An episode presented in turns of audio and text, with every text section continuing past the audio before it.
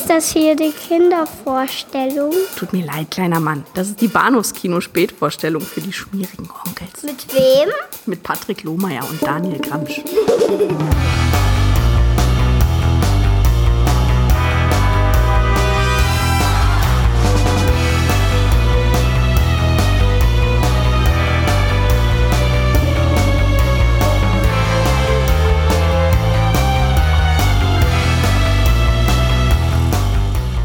Willkommen zur Episode 273 des Bahnhofs Kino Podcasts. Mein Name ist Patrick und bei mir ist der Daniel. Hallo. Aloha. Ja. Wie geht's? Wie steht's? Oh, grandios. Geradezu. Ja, und ich freue mich total auf die, auf die Hörerfragen, die jetzt zahlreich reingepurzelt sind, Mhm. die, denen wir uns hier natürlich äh, brutal ehrlich stellen werden heute Abend. Und äh, es, es schmeichelt uns natürlich auch, wenn von Hörern immer Fragen kommen über zeitgenössisches Mainstream-Kino und äh, die großen Themen, die die, die popkulturelle, äh, intellektuelle Elite so umtreibt. Aber vielleicht können wir nicht zu allem was wirklich Fundiertes sagen, was wirklich Belastbares, aber wir können mit äh, gefährlichem Halbwissen protzen. Oh ja. Äh, wie Daniel gerade schon andeutete, wir haben auf jeden Fall zu allem eine Meinung. Ja, manchmal, ich meine, es kommt, es kommt selten vor, aber manchmal gibt es Meinung sogar mit Ahnung. Mhm. Mhm. Fantastisch. So wie hier zum Beispiel. Ja, vielen Dank für die Fragen. Vorneweg der Hinweis, dass wir leider jetzt nicht jede Frage berücksichtigen konnten, insbesondere die nach äh, Filmwünschen. Da empfiehlt sich dann einfach, uns insofern zu vertrauen, als dass man sich denkt, ja, das werden die beiden Herren schon irgendwann machen. Wenn ich es mir einfach nur lang genug wünsche, dann reden sie schon über meinen Lieblingsfilm. Und äh, regelmäßig mailen oder Facebook kommentieren oder Tweets an Bahnhofskino schicken hilft auch. Also irgendwann geben wir nach. Ja, ja. Also da, daz- dazwischen ein paar, paar tausendmal Augenrollen, aber Mhm. irgendwann machen wir das dann schon. Wir beginnen mit unserem äh, lieben Kollegen von Enough Talk, Arne, der uns Ah. hier über Twitter schreibt, beschließt ihr aktiv immer mal wieder, äh, filmisch über euren geschmacklichen Schatten zu springen? Wenn ja, wo führen diese Sprünge hin und wie oft macht ihr sie? und braucht es manchmal den finalen Stups? Das habe ich nicht so ganz verstanden. Aber den ersten, die, die ersten drei Fragen verstehe ich. Also- ja, auf, auf, auf jeden Fall. Ich, ich habe ich hab mal so das Gefühl, was also zum, zumindest mich angeht, ist das mit einer der Gründe, warum ich den Quatsch überhaupt mache. Also der, der Versuch, sich eben mit Sachen auseinanderzusetzen, die vielleicht eben sonst so nicht unbedingt auf der Filmliste äh, gelandet wären oder bei denen, denen man halt sonst so das Gefühl hat, irgendwie, na, das ist doch irgendwie reines Berieselungskino oder so ein Quatsch. Und ich bin ja immer der Meinung, jeder Film ist, ist, ist wert, analysiert und rezensiert zu werden. Und von daher bin ich eigentlich schon der Meinung, dass wir eigentlich das ständig tun. Ich würde sagen auch, wir tun es regelmäßig, dafür ist der Podcast auch da. Ich, ich sehe aber durchaus die Grenzen des Möglichen. Also Hm. wir haben äh, einige Sachen ja nie so wir- wirklich forciert. Also wenn das einfach Themen betrifft, glaube ich, von denen wir wissen, dass der andere sie nicht besonders mag, dann Halten wir uns da auch höflich zurück. Ich glaube, es wird niemals große Slasher-Filmreihen hier in diesem Podcast geben, weil einfach einer von uns die, glaube ich, deutlich lieber mag als der andere. Genau, Äh, du meinst jetzt außer, außer, außer äh, Halloween und, und, äh, ähm, und äh, Nightmare und ähm, Scream und was haben wir nicht noch alles gemacht? Wir werden nie über Freitag der, drei- die 13. Freitag der 13. Reihe reden oder über, Also in ihrer Gänze sicherlich nicht, nein. oder über das, was man liebevoll irgendwie als, als, Folterhorror oder vergleichbare, mit vergleichbaren Ja. Begriffen, Begriffen bezeichnet. Ja. Wobei, naja, der macht durchaus ihren Reiz. Also.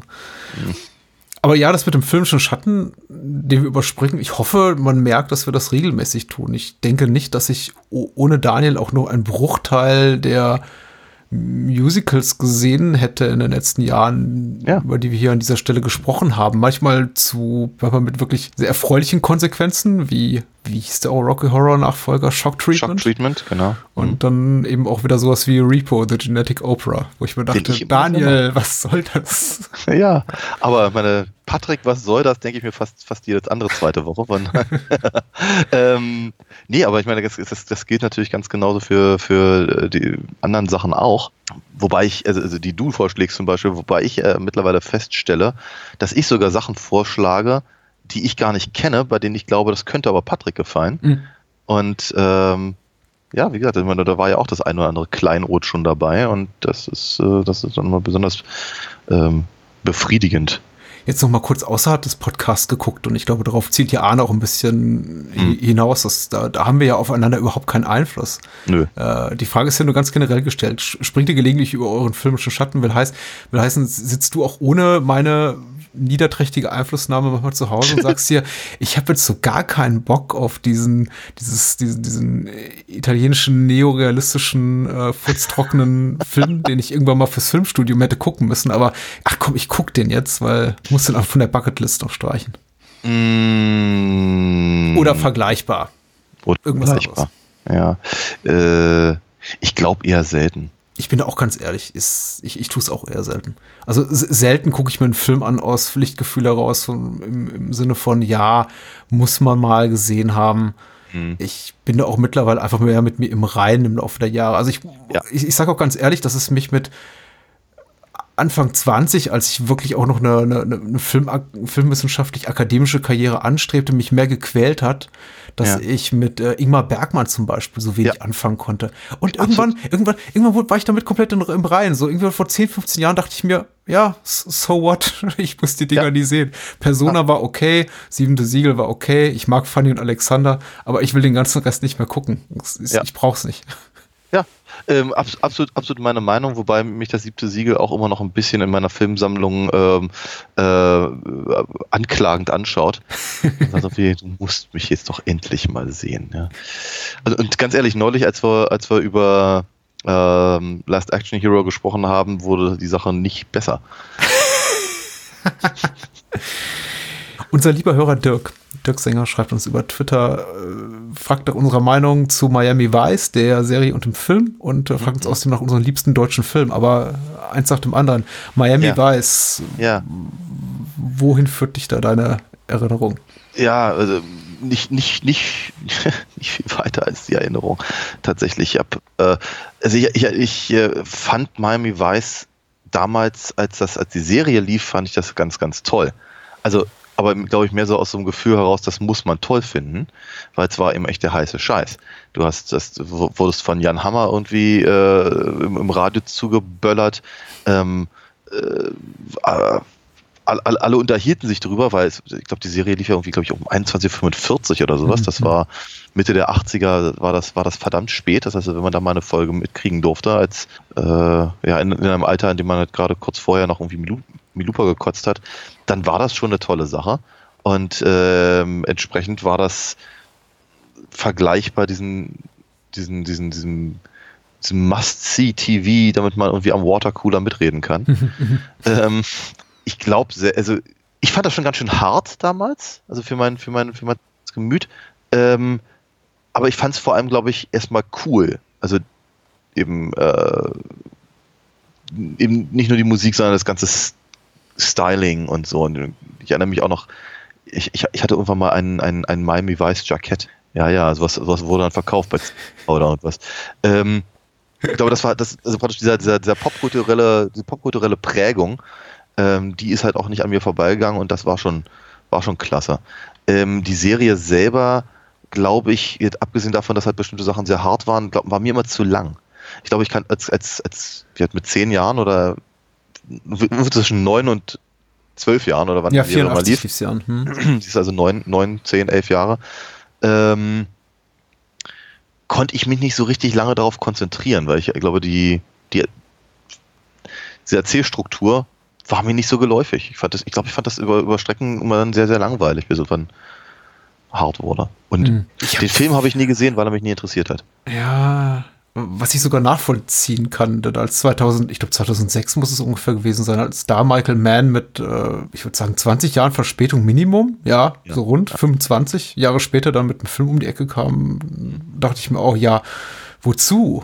Ich hatte großen Spaß an dem Film. Ich finde den inhaltlich sehr toll. Das ist wahrscheinlich einer der, der, der besseren Michael Mann-Filme in einer in der Filmografie eines Mannes, die, die ich sehr, sehr schätze. Also nicht ganz on top, aber auf jeden Fall hat sehr viel Spaß gemacht. Ich habe mich bei, bei der Kinoversion wirklich ein bisschen schwer damit getan, mich auf diesen digitalen Wischiwaschi-Look einzulassen. Michael Mann hat ja relativ früh angefangen, also digital zu filmen, war ja einer der Ja. allerersten.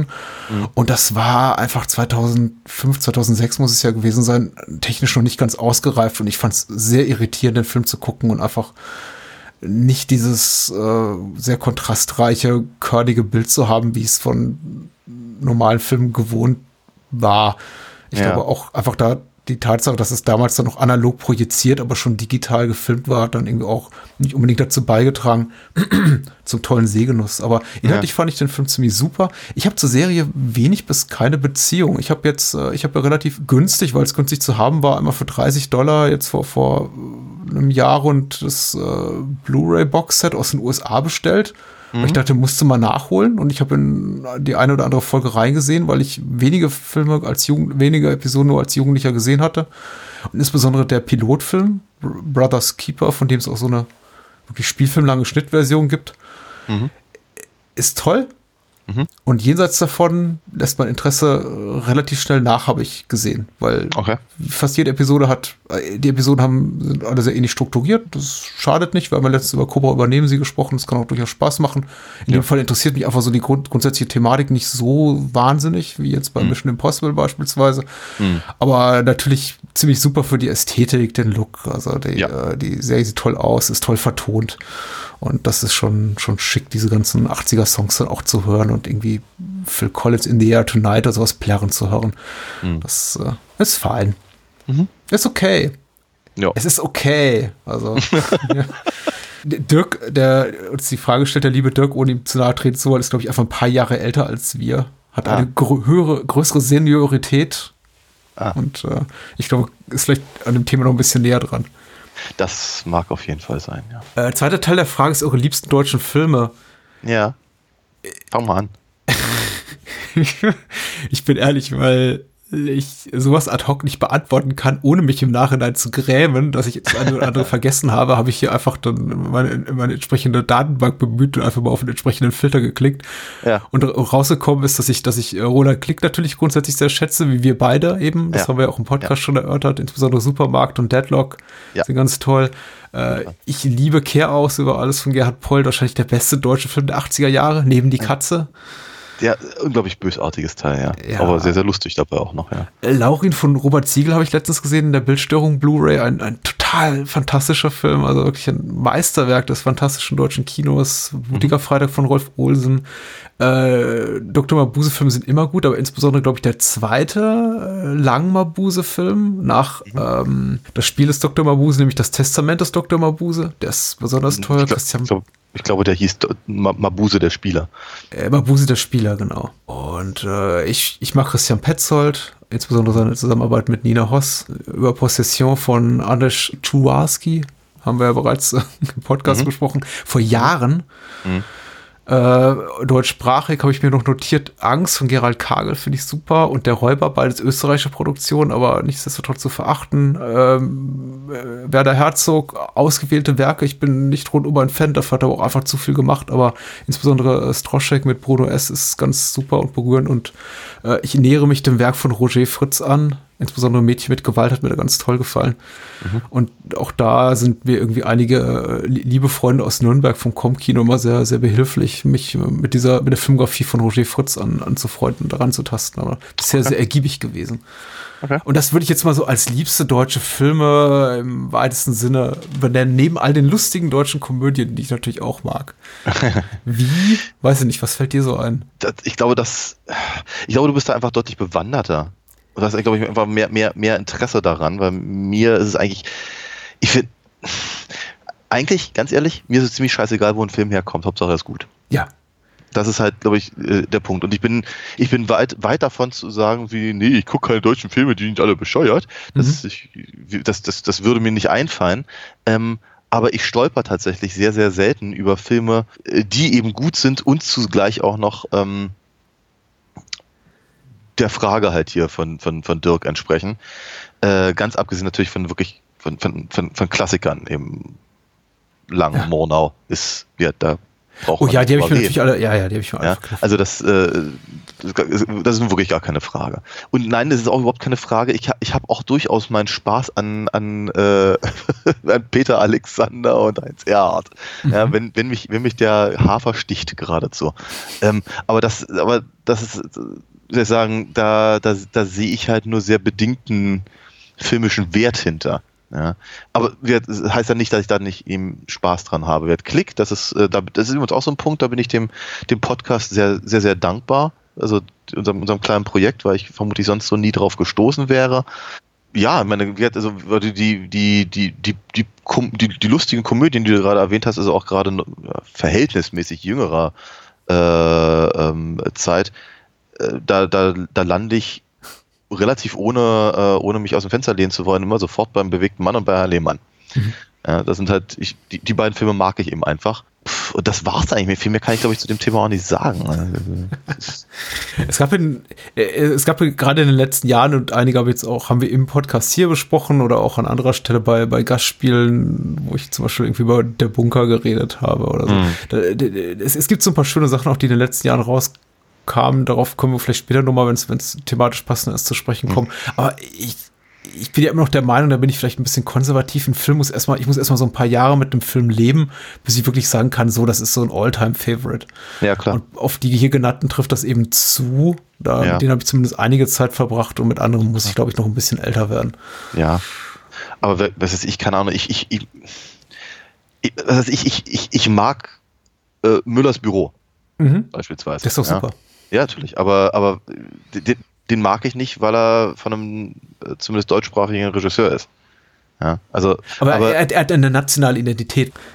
ja, in gewisser Weise schon, aber eigentlich ist es mir ziemlich bums, Mhm. weil ich, wie gesagt, erst, erst, erstmal Interesse an dem Film an sich habe.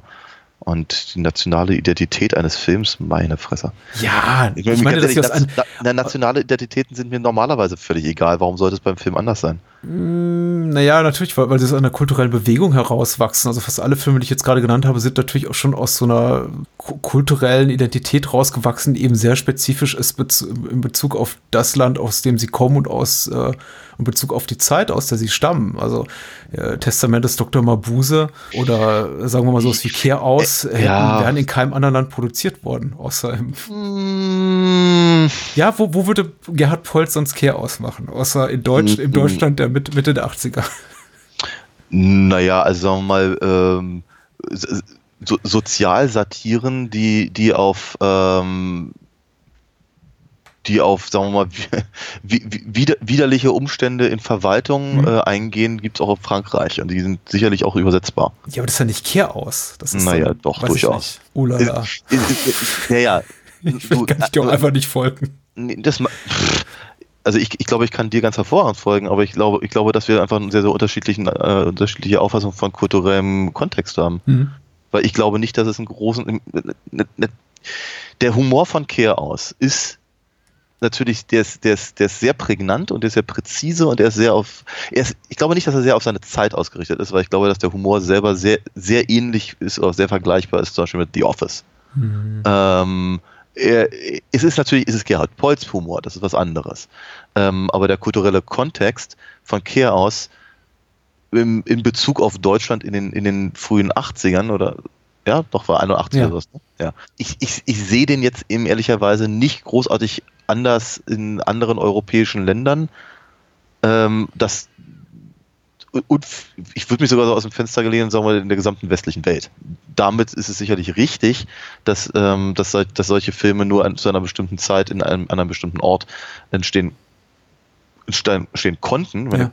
Loriot ist eben auch äh, sowas in der Richtung, was halt sehr, sehr, sehr, sehr dem, dem, äh, wie sagst du immer so schön, dem Geschmäckle äh, angepasst ist oder, oder sich darauf bezieht. Mhm. Ähm, und dennoch denke ich aber, dass die, dass, dass die Kultur eine sehr vergleichbare ist. Und von daher ist es mir dann an der Stelle wieder ziemlich egal, weil ich mir Ja. eigentlich eher die Frage stelle, was sagt mir der Film denn selber? Ja. Und dann, der Film sagt mir nicht, guck mal Deutschland. Ja. Äh, der Punkt, in dem wir uns auf jeden Fall einig sind, und darauf wollte er auch, äh, de- dem widerspricht ja auch Dirk mit seiner Frage gar nicht, dass, dass es uns, glaube ich, herzlich egal ist, bums, egal woher ein Film kommt oder welche Genre er bedient. Ich finde ehrlich gesagt eine der tristesten Äußerungen, die einem so als Filmfreund man muss nicht unbedingt dafür Filmkenner oder Wissenschaftler sein, einfach nur als Filmfreund entgegenschlagen kann, ist, wenn, wenn man hört, ich gucke X nicht, weil es ist ein Musical ja. oder ich gucke X ja. nicht, weil es ist ein französischer Film oder ich gucke ja, X nicht, weil es ist ein Schwarz-Weiß-Film oder am schlimmsten, es ist ein deutscher, hm. deutsches Schwarz-Weiß-Musical. äh, ja. Snyder, sehr schön. Ich hoffe nicht Zack Snyder persönlich, aber wer weiß. Also, also ich würde mich ja darüber freuen, wenn der uns hört. Ich glaube auch, er wird uns auf jeden Fall Reichweite verschaffen. Snyder kommentiert wir sollten mal über Watchmen reden. Stimmt. Ja, sollten wir. Steht hier ja, auf der Liste. Schon lange.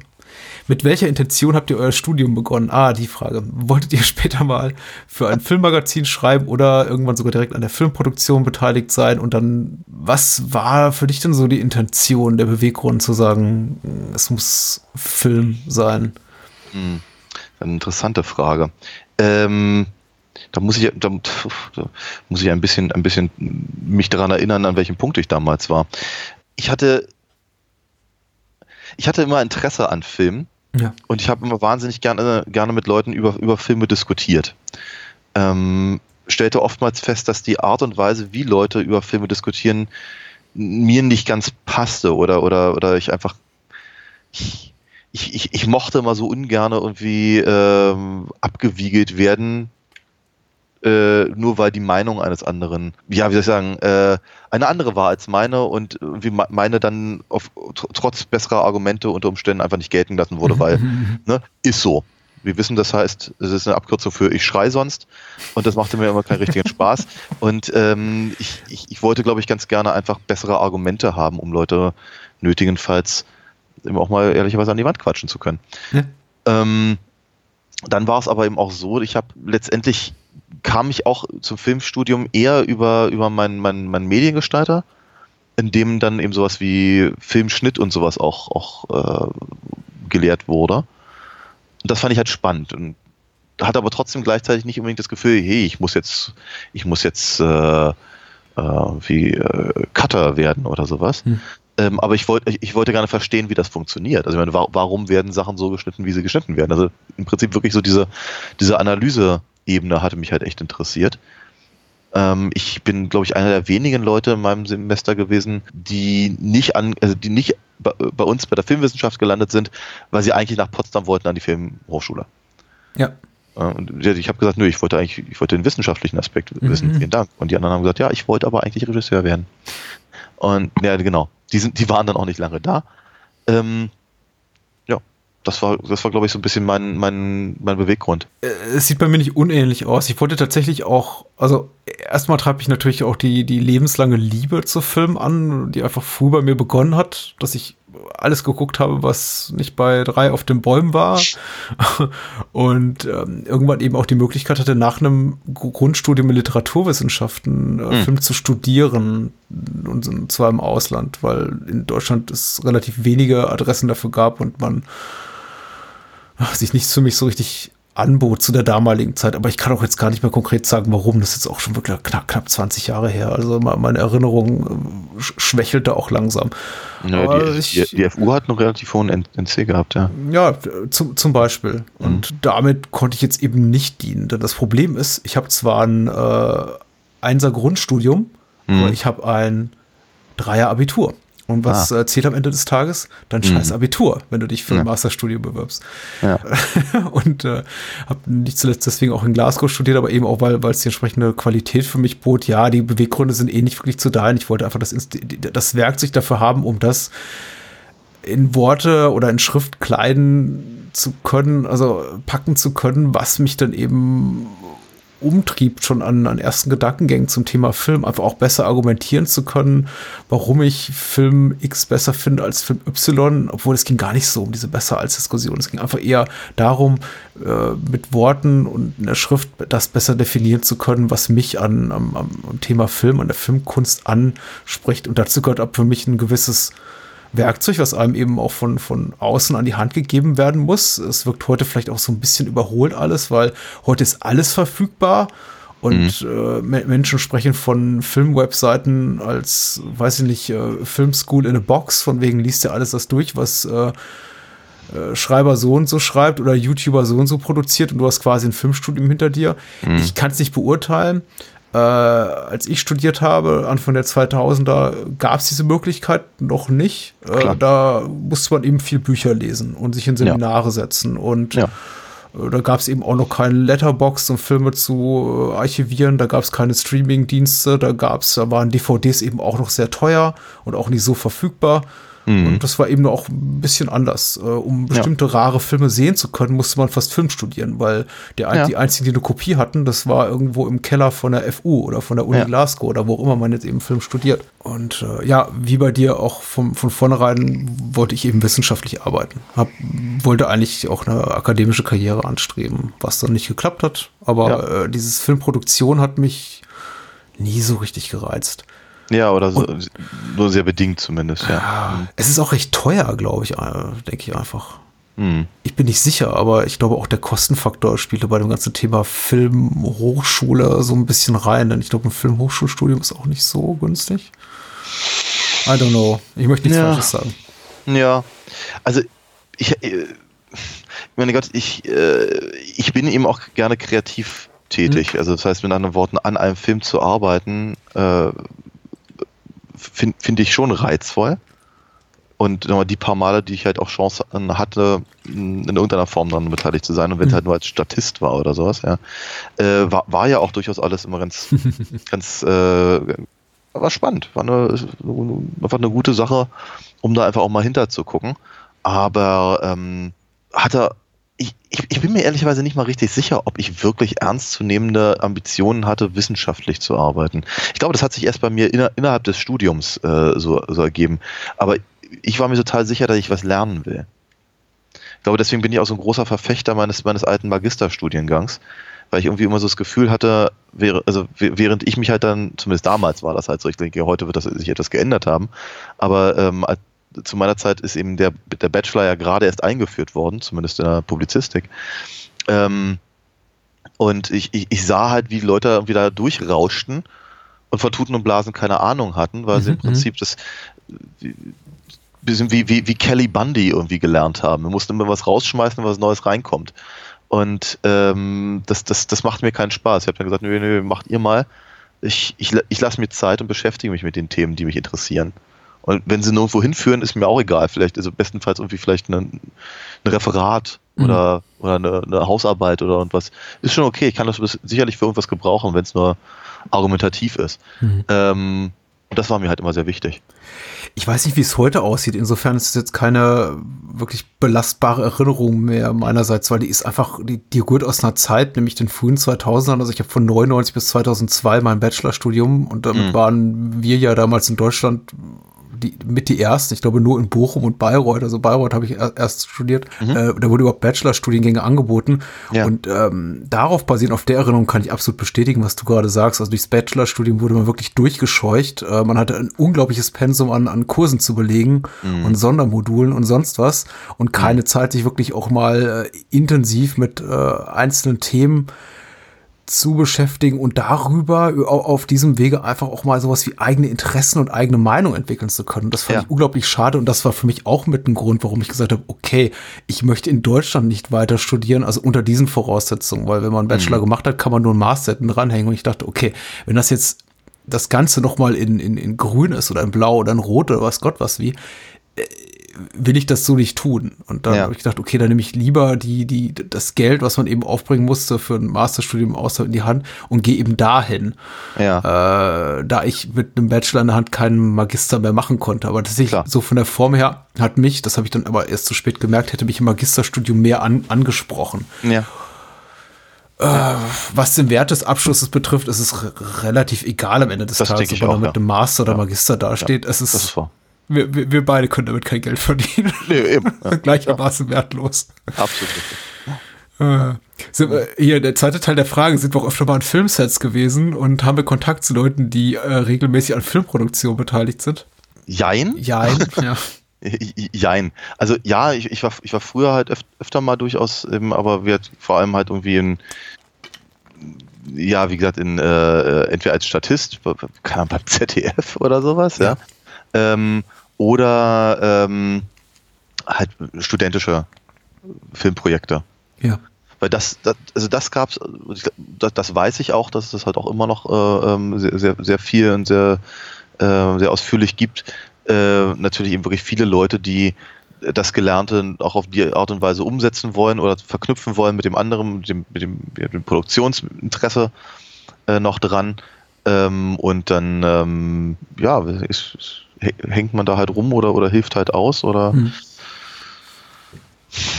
so halt. Ja, ich denke, also bei mir im, im Rahmen des Filmstudiums beschränkt sich definitiv auf so Gastvorträge von Filmemacher X kommt mal vorbei, weil Professor Y den kennt. Äh, Mein ehemaliger zum Beispiel Prof in Mainz, wo ich dann, wo ich dann ja später versucht habe zu promovieren, war irgendwie mit, mit Volker Schlöndorf zum Beispiel ganz gut befreundet. Der war dann irgendwie einmal im Semester da und Okay. erzählte irgendwas. Das, es war sympathisch, macht seine Filme nicht besser, aber ist okay. Und äh, ja, mittlerweile finde ich, es ist halt durch über soziale Netzwerke relativ leicht, auch mit Leuten in Kontakt zu kommen, die an Filmproduktionen beteiligt sind, wobei sich das jetzt bei mir wirklich tatsächlich auf äh, bei betreffend größere Produktion wirklich so auf die Ebene äh, Regieassistent oder ich habe da auch mal beim Catering mitgeholfen beschränkt und ansonsten vielleicht auch mal den einen oder anderen Regisseur von einer Independent-Produktion ähm, mit der man mal ein Wörtchen wechselt, aber äh, das würde ich jetzt nicht als regelmäßigen Kontakt zu Filmemachern Nein. benennen. Ver ver vermutlich nicht so, wie die Frage gemeint war. Nee. Aber haben wir schon mal ein Drehbuch verfasst? Ich kann es Äh, bejahen, aber. Ich, ich, ich auch, ja. Ah, ah, Fang an. Oh, äh, aber leider nicht wirklich, keine wirklich guten. Ich habe in der Schulzeit Drehbücher geschrieben, als in meiner Hochtracky-Phase, äh, 95, 96 habe ich ähm, äh, Star Trek Next Generation oder nach, nach Ende der Serie habe ich sie Star Trek The Next Destruction Drehbücher geschrieben mit so äh, perversen Abbildern von Picard und Co. Hab die dann auf einen Kopierer gelegt und dann in, in der Schule rumgereicht. Und ähm, wir dann eine Woche später meine, meine Kopien wieder eingesammelt, auf die in der Regel dann auch die meine lieben Mitschüler ihr, ihr Feedback drauf geschrieben hatten, von wegen, ja, das nächste Mal bitte mehr Action und noch mehr Gewalt. Und grundsätzlich sahen die eben so aus wie extrem äh, gewalttätige und sexuell aufgeladene Versionen von normalen Star Trek-Episoden. Und äh, das war meine Art und Weise, mir äh, Freunde zu Freunde zu gewinnen in der Schule. Äh, vielleicht, vielleicht. You're a ich habe weirdo. ich habe die, ich habe, ja, ich, ich habe die äh, tatsächlich jetzt wieder eingesammelt. Die lagen noch bei meinen Eltern in der Kiste im Keller und ich überlege gerade, ob ich die tatsächlich mal einscanne und irgendwie verfügbar mache. Aber ich schäme mich auch so ein bisschen dafür. ja. Für Kann diese ich verstehen. 25 Jahre alten Ergüsse. Du hast Äh, sicher was, du hast sicher was Sinnvolleres gemacht in Sachen Drehbuch, oder? Äh, ja, durchaus. Ich meine, ich, ich glaube, ich glaube, me- mein Pendant zu deiner Geschichte, die du gerade erzählt hast, waren, waren, waren, waren Comics, die ich in, in, in der Schule früher gezeichnet habe. Oh, die habe ich auch. Die darf ich Ja, aber niemandem mehr zeigen. Die sind noch viel Äh, schlimmer. Ja, also sagen wir mal, me- meine waren nicht besonders freundlich, aber ähm, ich glaube, dass es eine gute Übung für mein, ja, für, für das war, was ich jetzt mittlerweile mache. Deine waren sicher technisch sehr viel besser dafür als meine. Ah, die sahen alle aus wie clever und smart, aber ganz schlecht. Ähm, egal, ich habe aber, natürlich habe ich Drehbücher geschrieben. Also zum einen natürlich für den Zeichentrickfilm, den ich gemacht habe vor ein paar Jahren. Also vor mittlerweile, oh, vor zwölf Jahren. Halt von, äh, von, von, von meiner Comicfigur. Aber natürlich eben auch für die Hörspiele äh, zu meiner Comicfigur. Hm. Ähm, da habe ich äh, meistens halt gemeinsam mit dem, mit dem äh, Regisseur, äh, der eben, ähm, der, der das eben dann letztendlich auch alles vertont hat. Also ich erinnere mich, dass ich einen, einen, eines der, der vier Hörspiele fast komplett alleine geschrieben habe, ihm dann gegeben hat und der hat dann im Prinzip das so ein bisschen bereinigt und dann mal auf, auf, auf Hörspielniveau gebracht. Mhm. Hat dann noch ein paar, paar echt tolle Ideen gehabt, die, die äh, mein, mein Quatsch halt um, um, um also deutlich überflügelt haben. Und ich weiß, bei, dem, bei der einen Geschichte hatten wir irgendwie beide äh, an- praktisch mehr oder weniger parallel gearbeitet, dann die, die besten Teile zusammengeworfen und dann das irgendwie verwurstet.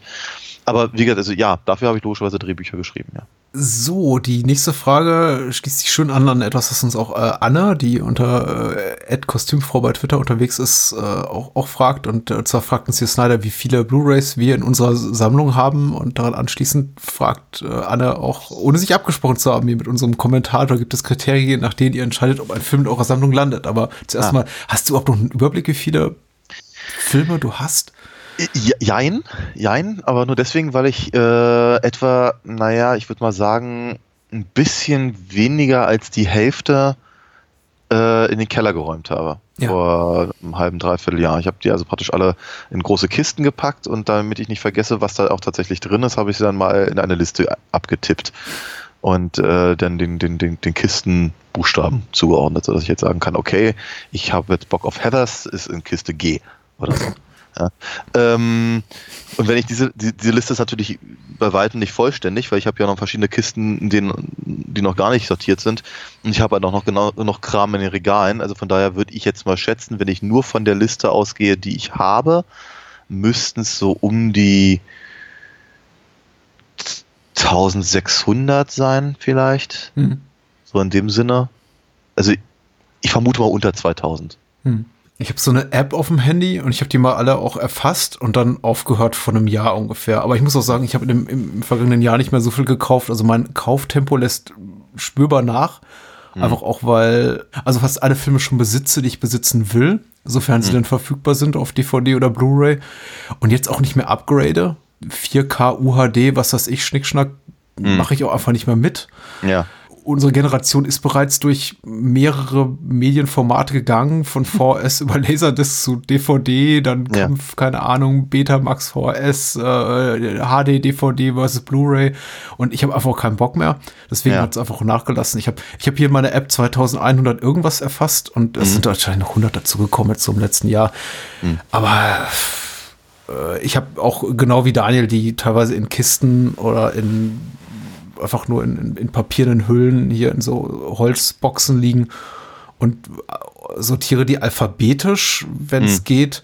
Hm. Äh, wenn sie nicht im Regal stehen, dann sind sie alphabetisch sortiert, also in diesen Umschlägen. Und wenn sie im Regal stehen, weil hier Hm. gefragt wurde von der lieben Anne, gibt es Kriterien, nach denen ihr entscheidet, nee, warte mal, habt ihr ein Sortiersystem in eurer Filmsammlung, fragt sie nämlich Ja. noch. Ja, teils, teils. Ich habe Filmemacher, die ich liebe, habe ich nach Ja. Filmemacher tatsächlich sortiert. Richtig, Es gibt genau. bei mir so eine Dominik Graf und Johnny Toe und Jackie Chan und John Woo-Ecke. Mhm. Gibt's. Dann wiederum, wenn es dann gibt's aber auch Labels, die ich auch beisammen halte. Zum Beispiel Criterion und Arrow und Bildstörung und so. Okay. Die sind dann eben auch alle zusammen. Und die Criterion, weil sie eben auch alle, zum Beispiel Discs, weil sie auch alle diese Zahl auf dem Buchrücken haben oder DVD-Rücken haben, sind Ja. dann auch eben in der korrekten Reihenfolge dann im Regal. Ah ja. Okay. Äh, also ich bin da nicht, nicht konsequent, aber äh, und Aber ich versuche so DVD, ich versuche Fernseh, also TV-Serien, obwohl ich davon nicht mehr besonders viele habe, Ja. auch in einer Ecke zu behalten. Wobei Ja. die sortiere ich jetzt auch nach und nach immer mehr aus, weil Okay. die sind immer verfügbar online.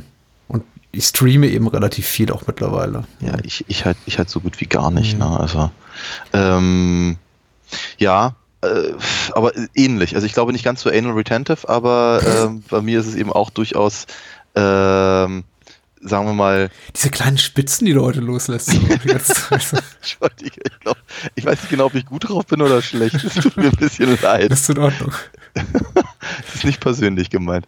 Ähm, äh, Regisseure, das wollte ich eigentlich sagen. Regisseure Ja. hängen bei mir auch zusammen. Ähm, oder teilweise Genres. Hm. Ich sage, okay, hier, was ich kann und die, die, die drei Evil Dead Filme von Sam Raimi stehen halt dann daneben und dann habe ich aber durchaus so ein bisschen Sorge, wo packe ich The Quick and the Dead hin? Kommt das Ja. dann eher zu den Western oder steht das bei Sam Raimi? Mhm. so eine Fragen halt, ne? Aber sagen wir mal, das, das löst sich erstaunlich schnell, wenn man die Sachen in den Kisten packt. Eine meiner äh, Top 3 Lieblingsfragen heute Abend ist die letzte Frage von Anne, die schreibt, äh, was war der erste Film oder die erste Serie, die ihr jeweils zusammen mit eurer Frau geschaut habt? Und sie sagt, bei mir und meinem Mann war Sweeney Todd. Ist nicht das Schlechteste, würde ich sagen, Sweeney Todd. Das war der erste Film, die erste Serie. Ja, ich, ich weiß es, weil es prägende Erlebnisse waren. Ähm, Ja. Es waren keine guten Filme, muss ich sagen. Okay. Äh, lass mir ein bisschen differenzieren. Der erste Film, den ich tatsächlich mit meiner Frau im Kino gesehen habe, als wir noch nicht zusammen waren, sondern beide noch in anderen Beziehungen, Ja. war äh, der Horst Schlemmer-Film Ich kandidiere. So, Ach das ist besonders toll. Wenige Wochen später sahen wir ähm, dann schon, äh, ja, uns in den ersten Zügen unserer Beziehung befindend, äh, Inglourious Bastard zusammen. Das war unterhaltsamer. Ja. Und ich glaube, den ersten Film, den wir tatsächlich zu Hause sahen gemeinsam, war, ähm, war der Pate. Und wir sahen der Pate 1 und 2 an einem, in einer Nacht. Ui. Und das war, das war gut. Ich weiß gar nicht mehr warum. Vielleicht, weil ich, weil ich, ich weiß nicht, ich war damals noch so auf, auf, auf dem Trip, ich muss auch äh, äh, filmerzieherisch tätig sein und Ja. mich hat das schockiert. Ich, ich konnte nicht mit einer Frau liiert sein, die irgendwie Basics des, äh, der, der, der Filmhistorie noch nicht äh, verinnerlicht hatte. Und ich würde sowas heute nie mehr tun. Ich bin da sehr, sehr viel entspannter. Und damals dachte ich noch, was? Du hast der Part nicht gesehen? Ja. Citizen Kane wahrscheinlich auch nicht. Und äh, äh, Jules Jim wahrscheinlich auch nicht. Wie kannst du nur? Und wir haben dann irgendwie so eine kleine ähm, Filmschool in two weeks gemacht und uns jeden Tag äh, irgendwie meine DVD-Sammlung geräubert und äh, Sachen Ja. angeguckt. Ja, und das war dann der Pate. Ja. Ich kann, kann, ich kann das total nachvollziehen. Habe ich auch mal gemacht. Nicht mit meiner Frau wohlgemerkt. Ähm, da, da war es dann eher so, dass ich sagte, der ist toll, den, den solltest du mal gucken. Oder, oder ähm, Ich schäme Äh, mich den- aber auch ein bisschen dafür. Ja. Nein, das würde ich in Ordnung. Ja, ich ich, ich, ich kenne das. Aber ähm, ja, im Prinzip ein bisschen so, wie ich auch heute noch Filme gucke. Ich sage, ich habe da Bock drauf. Kennst du den? Nee, ey, super. Dann passt das ja. Ähm, aber ich kann mich nicht mehr erinnern. Also ich ich, ich glaube ich glaub zumindest zu Beginn der, äh, unserer Beziehung haben wir gar nicht so viele Filme geguckt. Habt ihr Serien geguckt? Ja, ich glaube, ich, glaub, ich habe sie äh, relativ, relativ schnell mit sowas wie Buffy und sowas gequält, aber ähm, also nicht wirklich, weil sie fand es, glaube ich, gut. Ähm, aber ich kann nicht, ich kann nicht sagen, dass es halt das, das, das erste war. Wir haben halt, glaube ich, am, am Anfang waren wir dann mehr so bei, weiß ich, keine Ahnung, irgendwelchen Poetry Slam Geschichten und sowas. Das war irgendwie der heiße Scheiß damals, in, so kurz nach dem Krieg. Ähm, ja. Erste Serie, die ich mit meiner Frau geguckt habe, war tatsächlich Lost und zwar komplett nochmal, kurz nachdem die Serie auch au- ausgelaufen war. Und Okay. äh, ich habe mich erstmal so ein bisschen, ich habe mich nicht gewehrt, möchte ich sagen, aber ich habe sie die Serie allein gucken lassen. Sie war sehr, sehr dankbar dafür, dass ich eben alle Boxen, die damals noch für, die ich für relativ viel Geld bestellt hatte, glaube ich, irgendwie 50, 60 Dollar pro Staffel bezahlt. Absurd. Ja. Natürlich, es ist Ja, ja. für HBO-Serien bezahlt man auch gerne mal 70, 80 Dollar so pro Staffel. Mhm. Oder für eine, für eine Staffel Akte X damals eine 199 D-Mark. In 4 zu 3. In 4 zu 3, natürlich, ja. Und ich glaube, sie war relativ dankbar dafür, dass die im Regal stand und holte die raus und fing an, die zu gucken. Und ich hab, war, war relativ teilnahmslos, weil ich gerade dann erst die Serie beendet hatte und habe dann angefangen mitzugucken und wir haben uns die ganze Serie nochmal angeguckt. Und äh, Lost ist eben auch eine Serie, die qualitativ so, so stark ist, dass das auch beim zweiten Mal Spaß gemacht hat. Ich glaube auch wirklich die einzige Serie dieses Umfangs, also mit dermaßen vielen Folgen, die ich in kompletter Länge nochmal geguckt habe. Okay. Also ich gucke Serien schon nochmal selektiv wieder.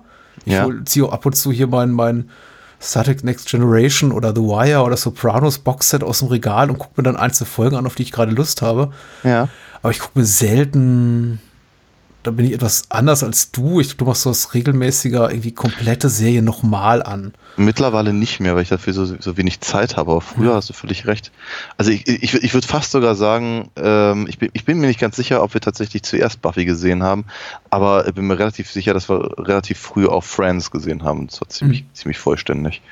Ich glaube, das war dann der Moment, wo ich gesagt habe, ja, ich glaube, für mich hat sich jetzt auch das erledigt mit der Serie. Äh, nächste Frage von Andreas Backe schreibt uns per E-Mail. Äh, Hi Patrick, zwei Fragen für das Hörer-Special. Worin besteht eurer Meinung nach die Faszinationskraft des italienischen Genre-Kinos der 60er und 70er Jahre? Seufz. Äh, wie heißen eure Lieblings-Charlie aus dieser Zeit? Ich finde die, na, ich finde die Frage gut. Wir haben Ja. eine vergleichbare Frage gestellt bekommen, später, ich glaube, von, von Lukas, die wir, auf die auf deren Beantwortung wir verzichten, weil ich auch so das Gefühl habe, da bin ich jetzt auch mal ganz schonungslos ehrlich. Wir haben die mehr oder weniger deutlich auch schon beantwortet in früheren Podcasts. Und das kann vielleicht Andreas nicht wissen, außer er hat sich durch unser ganzes Archiv gehört. Aber ich glaube, das gilt jetzt fürs italienische Genre-Kino genauso für irgendwie äh, US-Schlock aus den äh, 80ern und äh, teutonischen Sch- Sleaze aus den 70ern und was weiß ich, äh, südkoreanischen Käse aus den frühen 2000. Ich, ich mag es, ich, ich, ich liebe es einfach, die, diese, diese Filmehren oder, oder Subgenres auszubeuten, also einfach Phasen einer, eines, eines, eines, eines nationalen Kinos, Ehren, Äras, Ehren, Eri, die ähm, mein Nerv, mein Geschmack, meine Sensibilität so komplett treffen und äh, von der ich eben so das Gefühl habe, egal was ich was ich dort entdecke, es ist lohnt entdeckt, es, es lohnt sich entdeckt zu werden. Und ich glaube so, das italienische Genre-Kino, ich denke mal, Andreas Frage zieht jetzt insbesondere so auf, auf, auf die ganzen, auf dieses ganze, auf den ganzen Bereich so Gialli, mm. Polizioteschi, äh, Horror und so weiter ab. Mm. Das ist es einfach, das ist einfach, dafür hatten die Italiener einfach ein Händchen, sagen wir mal so zwischen, mh, hm, grob gesagt, 63 und 76, 77 so, so um den Dreh, bevor es dann eben gewalttätiger wurde und, und die Zombies um die Ecke kamen, womit ich dann zu den Problemchen habe.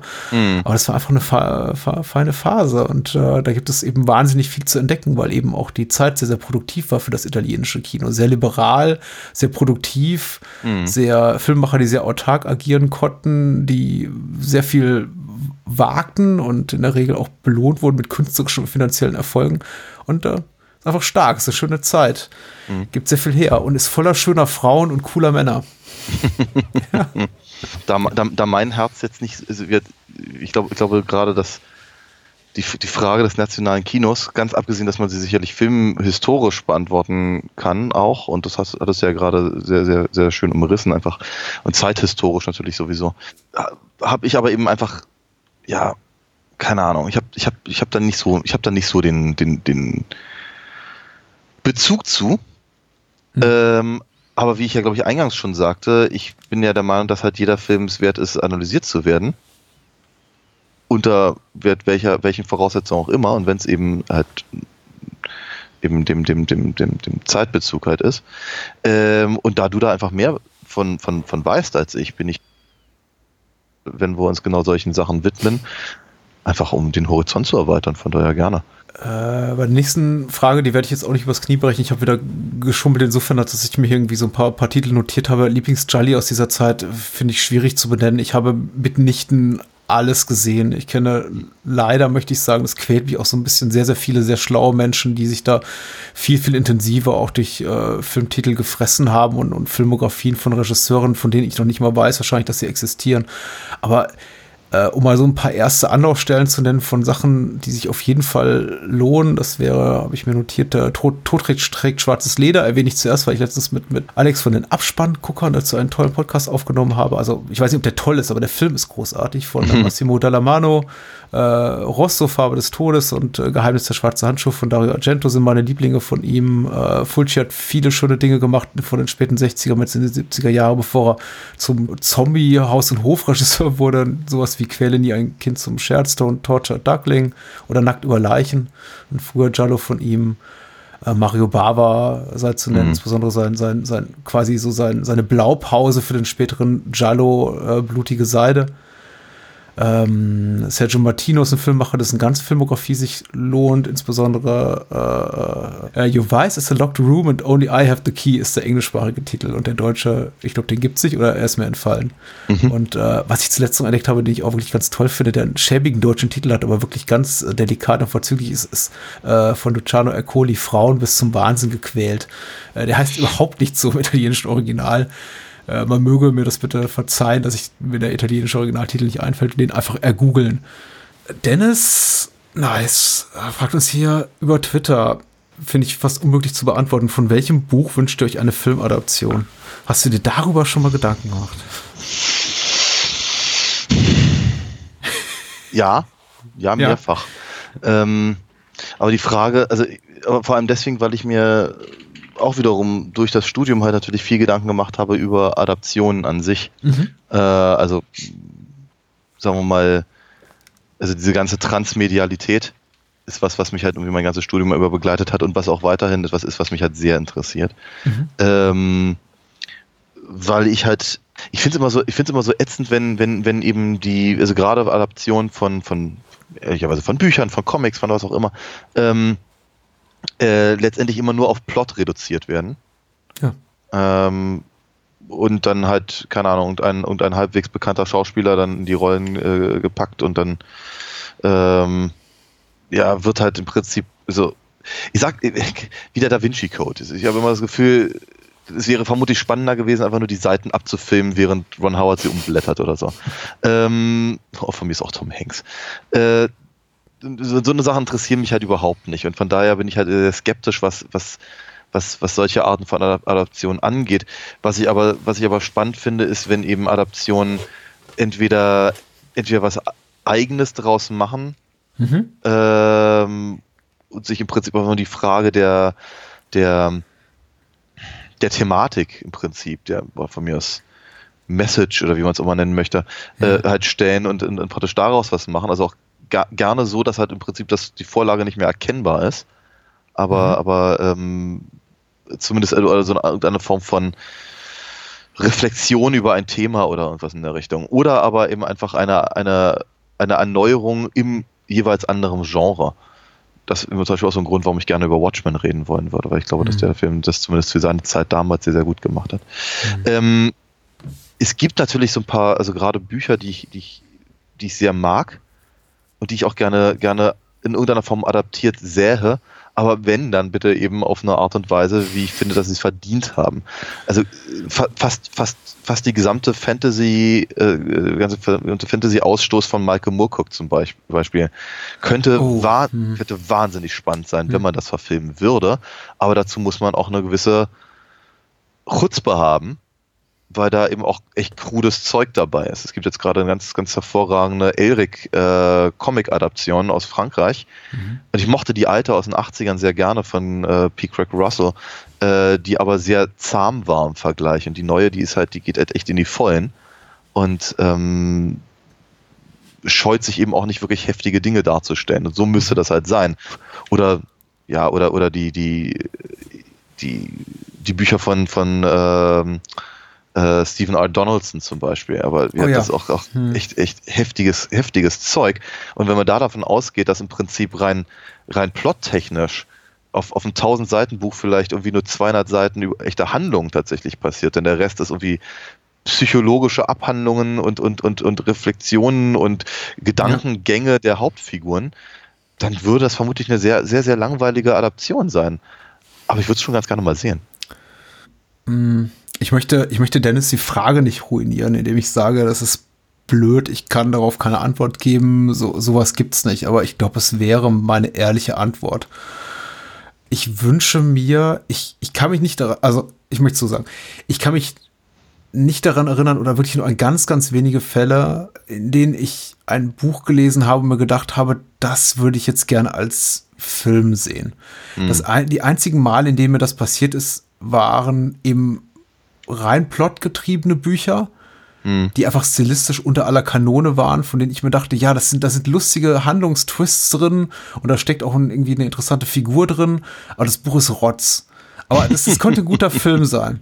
Und ähm, ich, äh, ich, ich kenne mich zu wenig mit Dan Browns Övre aus, aber diese Art, also diese Art der Literatur, diese Abenteuer-Thriller, die gibt's ja auch von Douglas Preston und von Lincoln Child und, und, und, und, und ach, all, all diesen, all diesen, diesen Vielschreibern mit, mit ihren, mit ihren immer wiederkehrenden Helden. Ja, ja. Ähm, ich glaube, so, halt, ja. sowas ist, genau, genau, das, was du eben am Bahnhof oder am Flughafen oder sonst irgendwo kaufst, an einer, an einer Autobahnraststätte. Naja, gut, beim, beim Autofahren sollte man nicht lesen. Aber, da als Hörbuch, ja. als Hörbuch zum Beispiel. Die, die eignen sich äh, fundamental gut dafür. Ich Ja. war zum Beispiel relativ überrascht dafür, dass man erst vor ein paar Jahren auf den Trichter kam und sagte, hey, man macht mal aus den Jack Reacher-Büchern jetzt Filme. Ja. Ich dachte, die, die schreien geradezu danach. Ich habe jetzt so zwei gelesen, aber die habe ich zum Beispiel gelesen und dachte, ich habe mir jetzt nicht aktiv einen Film gewünscht, aber ich dachte, ja, das, das wäre doch ein super Film. Das eignet sich super dafür. Der, der, Ja. der Held ist ein, ist ein großer, muskulöser Kerl, ist jetzt nicht Tom Cruise, sondern irgendwie zwei Meter groß, der Ex-Militär, der irgendwie alle, alle, alle zusammenhaut. Das ist doch super. Die, die, die, die Schreibe gibt nicht viel her, aber die Handlung ist gut und der Held ist charismatisch und äh, reicht doch schon. Ja. Äh, ich, abgesehen davon wünsche ich mir das ganz selten. Ich dachte eigentlich, ich hätte mir ein paar Titel überlegt, die ich einfach zuletzt gelesen habe.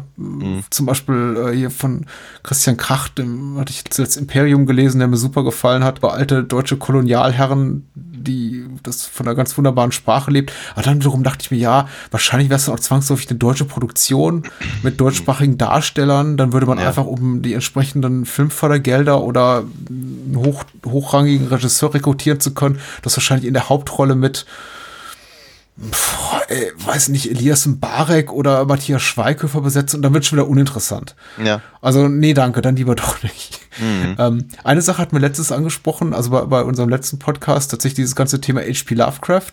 aber Ja. mit ordentlich Kohle dahinter. Das Ja. fände ich doch noch immer durchaus reizvoll, Auf jeden Fall. den, den Gedanken. Ja. Macht man eine Lovecraft-Adaption mit 50, für 50 oder 100 Millionen Dollar. Ja, auch da wäre ich dabei. Aber im Übrigen, was äh, da, fällt- da fällt mir, also gerade weil du Ko- Kolonialismus und sowas gerade erwähnt hast, ähm, das wäre auch was, was ich immer noch gerne sehen wollen würde, und zwar eine, ähm, eine Adaption von äh, War of the Worlds, Mhm. aber bitte äh, auch tatsächlich im, im viktorianischen England angesiedelt. Und nicht eben nicht diese, das, das, was ich vorhin sagte, diese, dieser, Hm? Dieser, dieser, dieser, dieser, der Umkehrschluss, so dieses, was sagt uns denn heute? Das hat, das hat man nämlich einfach zu oft bei der, bei der Geschichte. Ich, ich würde einfach ganz gerne mal einen, ich hätte gerne mal einen Kostümfilm damit. Ähm, nächste Frage, schwere Frage. Ja, Paula und Daniel vom Spätfilm Podcast. Schöne Grüße, schreiben uns, äh, strebt ihr doch eurer Podcaster-Karriere einen politischen Posten an. Was jetzt Ja. total lieb ist und Ja. nett und auch sicher mit einem Augenzwinkern gefragt, aber hast du dazu was zu sagen? Ich, Ja. Ja, natürlich. Ich, Minister äh, so und so. Minister, Geheimrat, bitte. Geheimrat. dann- Die Ecken habe ich ja schon. Ich wollte gerade sagen, die, ach, ach, die, Siehst du, äh, du, Entschuldige. ich hab's, ich hab's sie verkniffen, weil ich nett bin. Nein, Ungleich zu dir. nein, du bist aber noch nicht schnell genug. Ja. Du hast die Ecken. Ich habe Ich habe die Ecken, ja. Ja. Nein, äh, was, was, was sollte, was, also was, was sollte ein politisches Amt, ähm, gibt es sowas wie einen Medien, Medienminister, Beauftragten? Ja, das ist der, das ist, glaube ich, auch der, unser Verkehrsminister, ist die, die, die tatsächlich Autobahnen sind in der Politik gleichzusetzen, glaube ich, auch mit den, mit den Informationshighways. Und ich glaube auch der, Ei. tatsächlich, unser, unser Verkehrsminister ist auch, äh, überwacht auch unsere digitale und mediale Infrastruktur. Also, sowas Aha. gibt schon, aber es ist uninteressant, weil da musst du dich auch gleichzeitig, glaube ich, um Autobahnen kümmern und sowas. Nee, nee, ach, da- dann, dann nicht. Ja, es gibt so, es wird manchmal in Filmen so die, die, die Rolle des, des Kulturattaché irgendwas oder, äh, weiß ich nicht, Kulturreferent so und so genannt. Ich, Mhm. ich denke mal, in einem ausländischen, in einem fernen Land, das wir nicht kennen, gibt es Ja. wahrscheinlich ein, eine Stelle für uns, die unglaublich reizvoll ist. Du meinst der König vom, vom Takat. Ja. Okay. Wenn die, wenn die, wenn die einen Kulturminister oder einen Kultusminister haben, wer weiß. Ich weiß nicht, waren das nicht Piraten? Pff, auch die wollen unterhalten werden. Bestimmt. Nicht nur durch, durch eine Buddel voll rum, die müssen ja auch mal irgendwie einen Film gucken oder sowas. Äh, nein, ich, ich glaube nicht. Ich habe auch diesbezüglich nie irgendwelche Ambitionen gehabt. Also ich bin politisch interessiert. Allerdings, äh, ich glaube, fehlt mir einfach das diplomatische Geschick. Also die, einfach der Nerv für sowas und auch die, ja, jegliches Interesse daran, äh, irgendwie paritätisch, wohlwollend, diplomatisch zu handeln. Ich würde natürlich komplett meine eigenen Interessen und Vorlieben durchboxen, egal in welchem Amt, äh, Amt ich wäre. Du meinst, das ist bei anderen anders? K komplettes äh, Verbot jeder, jeder Art von äh, rechtspopulistischer und faschistoider Ideologie bei gleichzeitigem Einsatz, Installation von ähm, äh, schmuddeligen Programmkinos, Off-Kinos an, an, an, an jeder Straßenecke Also meine äh, in allen deutschen Metropolen. Ich sag ja, meine Stimme hättest du. Ja. Welchen, oh, schwierige Fragen hier von, von äh, Daniel und Paula. Welchem Nachwuchspodcaster oder welche Nachwuchs oder welcher Nachwuchspodcasterin soll ich ein Ohr leihen? Ich bin durch meinen Feed gegangen. Und mal. äh, hier bin ich befangen, weil ich war bei den beiden äh, Jungs äh, schon zu Gast und die sind sehr lieb und Mhm. sehr schlau und haben das beste Podcast-Intro überhaupt. Und die machen einen Podcast, der heißt Wir reden über Filme. Das sind Finn und Stanislav. Und äh, die sind, machen das sehr gut.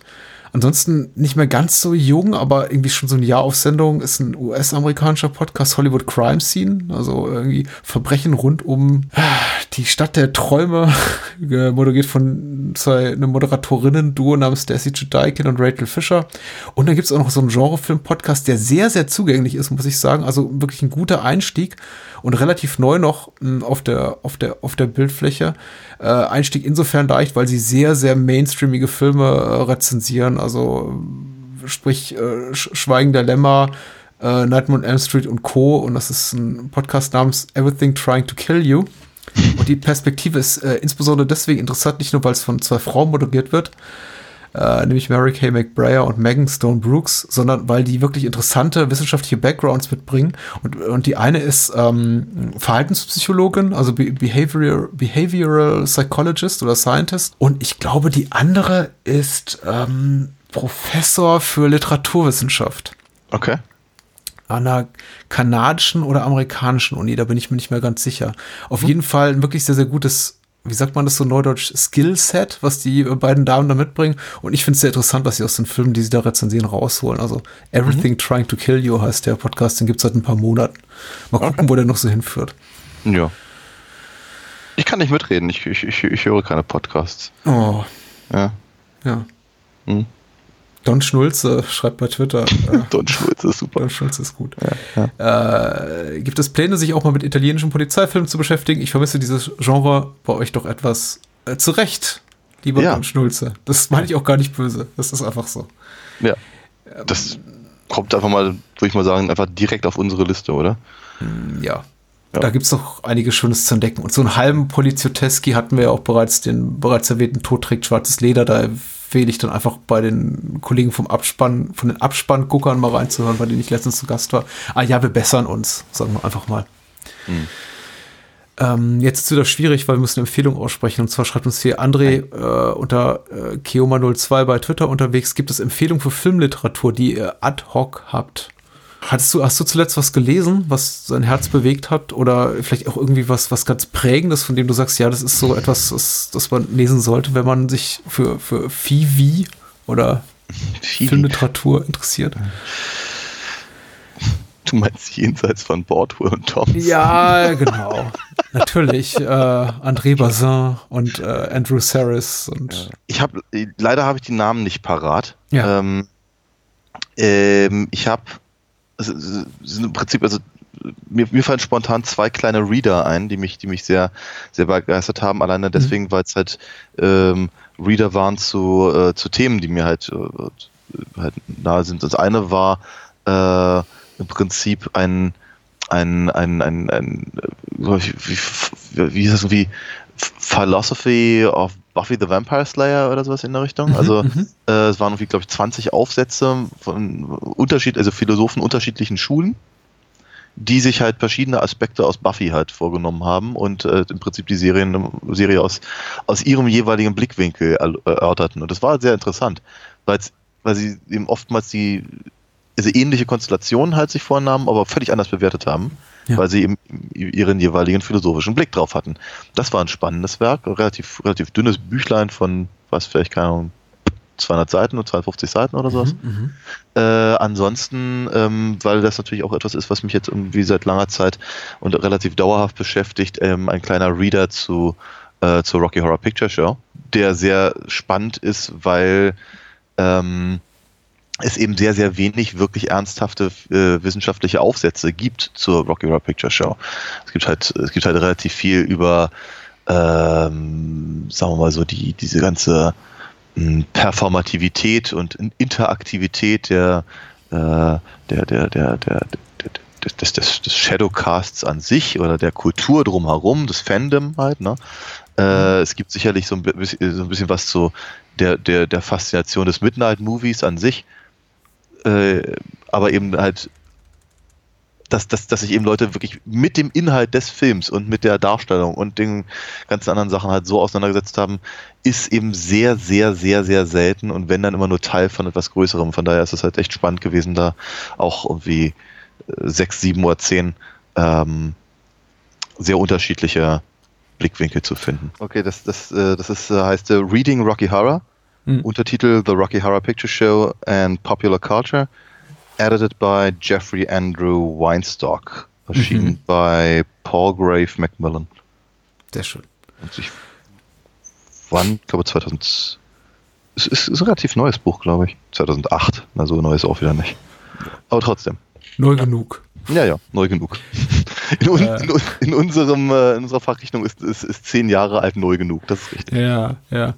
Aber ich möchte jetzt nicht den Klugscheißer raushängen lassen, aber ich, ich weiß, also von Daniel weiß ich es ja auch, weil ich es in seinem Bücherregal zumindest schon mal gesehen habe, aber ich, ich habe eben auch sehr, sehr viel da stehen. Ich finde es schwierig zu sagen, hier ist eine Filmliteraturempfehlung, weil ich eben sehr, sehr viel zum Thema Film auch lese. Ich würde sagen, ich, 50 Prozent von, von allem, was ich überhaupt konsumiere an, an, an, an Geschriebenen, ist irgendwie Film oder medienrelevant. Insofern schwierig jetzt zu sagen, ja, das sind, das sind so die zwei, drei Titel, die ich da jetzt empfehlen möchte. Deswegen sage ich jetzt einfach mal, nenne ich jetzt einfach mal die drei Sachen, die ich zuletzt gelesen habe und die mir sehr gut gefallen haben. Das, ist, das eine ist die äh, Neuauflage von Beyond Terror von Stephen Thrower. Die kam Anfang dieses diesen Jahres raus. Auch kofinanziert durch so eine Crowdfunding-Kampagne äh, von Fab Press äh, die das Gesamtwerk von Lucio Fulci kritisch abbildet, auch durchaus ja sehr, sehr gut recherchiert, aber eben auch, auch kritisch und nicht so wohlwollend im Sinne von, ja, äh, Zombies sind geil, sondern wissenschaftlich analytisch. Äh, Stephen Thrower sowieso einer der, der besten britischen Filmschreiber, wo gibt, meiner Meinung nach. Äh, was ich auch noch kurz in den Händen hatte, äh, aus, aus, aus Gründen. Das war das Buch von Thomas Kaschler und äh, Ralf Ummert heißt, glaube ich, der Kerl. der Kerl. Äh, namens Wu, der ist auch den hochtrabenden deutschen Subtitel trägt, äh, eine kritische Analyse oder ähnlich. Äh, sehr, sehr schön. Wahrscheinlich das Standardwerk über John Wu im deutschsprachigen Raum, sehr gefärbt von der Stimme Wus, äh, aufgrund der Tatsache einfach, dass das Buch zum überwiegenden Teil auf Interviews, die mit äh, die Thomas Gaschler mit, mit Wu geführt hat, basiert. Äh, das ist die erste Hälfte des Buches. Im zweiten Teil wird dann, werden die Filme jeder für sich auch nochmal äh, rezensiert und teilweise auch relativ harsch äh, abgeurteilt. Okay. Insbesondere interessant, um einen besseren Einblick da reinzukriegen, wie so die Hongkong-Filmindustrie funktioniert. Ich muss zugeben, es hat so ein bisschen, ich habe so ein bisschen das Interesse daran verloren, als dann Wu nach Hollywood kommt und Ja. einfach nur noch davon gequält wird, wie, wie langsam, schleppend und kompliziert die Produktionsumstände dort sind, im Gegensatz zu Hongkong, wo offensichtlich mit relativ wenig äh, bürokratischem Aufwand äh, die Filme drehen konnte, die er zum überwiegenden Teil wollte. Aber Wu ist ein tolles Buch. Und äh, zuletzt wollte ich noch erwähnen, äh, Room to Dream. Ich stecke gerade mittendrin, bin gerade beim Kapitel über Blue Velvet, die Memoiren oder halben Memoiren von David Lynch. Halb will heißen, Lynch hat so zur Hälfte geschrieben. Die andere Hälfte Ja. des Buches hat Christine McKenna geschrieben. Äh, Freunde, Kollaborateure, Familienmitglieder von David Lynch interviewt und äh, ihren Blick diese ihren Blick auf äh, Lynch schaffen und die Produktionsumstände seiner Filme äh, werfen lassen. Und jeder dieser Abschnitte wird eben gefolgt von einem kurzen Kapitel, das aus, äh, das Lynch selber geschrieben hat und er doch mal so seinen Senf quasi dazugeben kann. Ja. Ich finde es sehr interessant. Man erfährt natürlich, weil Lynch seine Filme auch nie selber deutet und sich ja auch äh, längeren Interviews oder Audiokommentaren komplett verweigert, finde ich völlig zu Recht. Man findet jetzt nichts Interpretatorisches, Analytisches aus seiner Perspektive, sondern es gibt da wirklich nur nackte, kalte Produktionsumstände. Will heißen, ja, mit dem bin ich besser klargekommen als mit dem, da fehlt Ja. uns das Geld. Ähm, hier hat mich Dino De Laurentiis äh, zu Sachen gezwungen, die ich nicht machen wollte. Ja. Und so liest sich das Ganze eben auch. Es ist aber sehr, sehr charmant, muss man sagen. Und David Lynch, ein, ein wirklicher Gentleman, auch all dem, was man so rauslesen kann aus seinen Teilen. Ich finde es lustig, dass auch selbst wenn andere vom Stapel lassen, zum Beispiel über die Tatsache, dass äh, er sich wohl am Set von The Elephant Man ständig mit äh, Anthony Hopkins gestritten haben muss, David Lynch nur äh, einen Satz dazu schreibt, nämlich äh, sowas wie äh, Anthony Hopkins, uh, well, he was a consummate professional oder sowas in der Art. Sehr hübsch.